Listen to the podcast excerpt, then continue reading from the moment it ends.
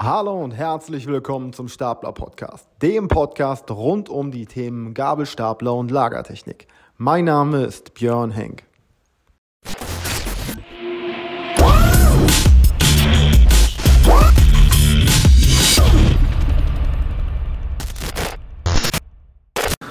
Du hast dich schon immer gefragt, wie du deinen Gabelstapler richtig abstellst? Wie denn? Man kann einen Gabelstapler auch falsch abstellen? Ja, kann man. Beim Abstellen eines Gabelstaplers oder deines Flurförderzeugs im Allgemeinen, egal ob Hochhubwagen, Schlepper oder oder, ist es wichtig, dass du einige Regeln befolgst, um anderen und dich selbst nicht zu gefährden.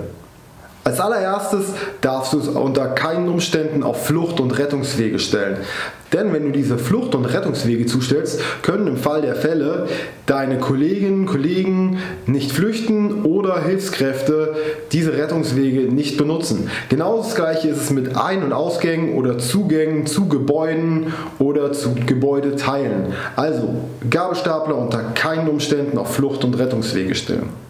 Dann ganz wichtig, Handbremse oder Feststellbremse, wie auch immer, mechanisch oder elektrisch einlegen, anstellen, ziehen, was auch immer, damit das Gerät sich nicht von alleine bewegen kann, falls es auf einer kleinen schiefen Ebene geparkt ist oder falls irgendjemand dagegen stoßen sollte oder dass es sich nicht von alleine wegbewegen kann, wegbewegen kann und dann im Fall der Fälle einen dieser eben genannten Flucht- und Rettungswege versperrt oder Zugänge versperrt, Türen blockiert oder ähnliches.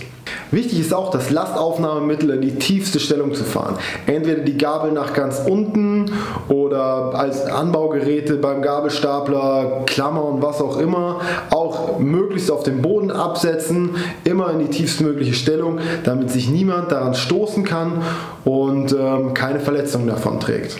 Beim Gabelstapler ist es außerdem noch wichtig, dass du die Gabelspitzen nach unten neigst. Denn wenn wir ähm, den ähm, Mast nach hinten neigen, würden die Gabelspitzen vom Boden abstehen und würden dann eben ein zusätzliches Risiko, eine zusätzliche Stolperfalle darstellen. Also ganz wichtig, Mast nach vorne, Gabelspitzen auf dem Boden. Außerdem solltest du das Fahrzeug niemals mit laufendem Motor irgendwo abstellen und es dann verlassen und weggehen. Also natürlich klar, zum einen aussteigen, um irgendwie eine Situation zu beurteilen, wie kann ich jetzt gerade die Ware am besten aufnehmen oder nehme ich die Palette von dieser Seite oder von der Seite.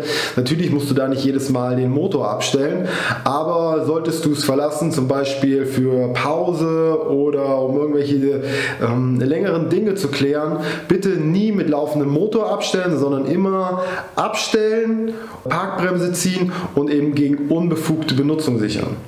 Diese unbefugte Benutzung, ja, wer kann das sein? Das ist der Kollege, der ja nur mal eben schnell irgendwas abladen will, der nur mal eben schnell von da eine Palette nach da fahren will oder irgendetwas, der aber gar keinen Staplerschein hat, der keine Einweisung auf dem Gerät hat oder der gar nicht die Beauftragung hat, ähm, solche Geräte zu führen. Damit das eben ausgeschlossen ist, gegen unbefugte Benutzung sichern. Wie machst du das? Schlüssel abziehen, es gibt Geräte mit CAN-Code, dann einfach ähm, den, das Kennfeld sperren, beziehungsweise auch deinen Kollegen nicht den Code verraten, die die Geräte nicht benutzen dürfen. Ganz wichtig auch noch, wo stelle ich das Flurförderzeug ab? Also nicht am Hang abstellen, nicht an, man sagt so schön, geneigten Flächen abstellen. Ähm, solltest du das doch tun, dann auf jeden Fall Unterlegkeile verwenden, so dass es Flurförderzeug, der Gabelstapler, was auch immer, auf keinen Fall wegrollen kann eigenständig und eben dadurch einen anderen Unfall produzieren kann. Wenn du das interessant fandst, dann abonniere jetzt unseren Kanal. Schalt die Glocke ein, dann bekommst du immer neue Informationen. Und noch mehr zu dem Thema findest du unter staplerfahrer.björnhenk.de. Bis zum nächsten Mal. Ciao.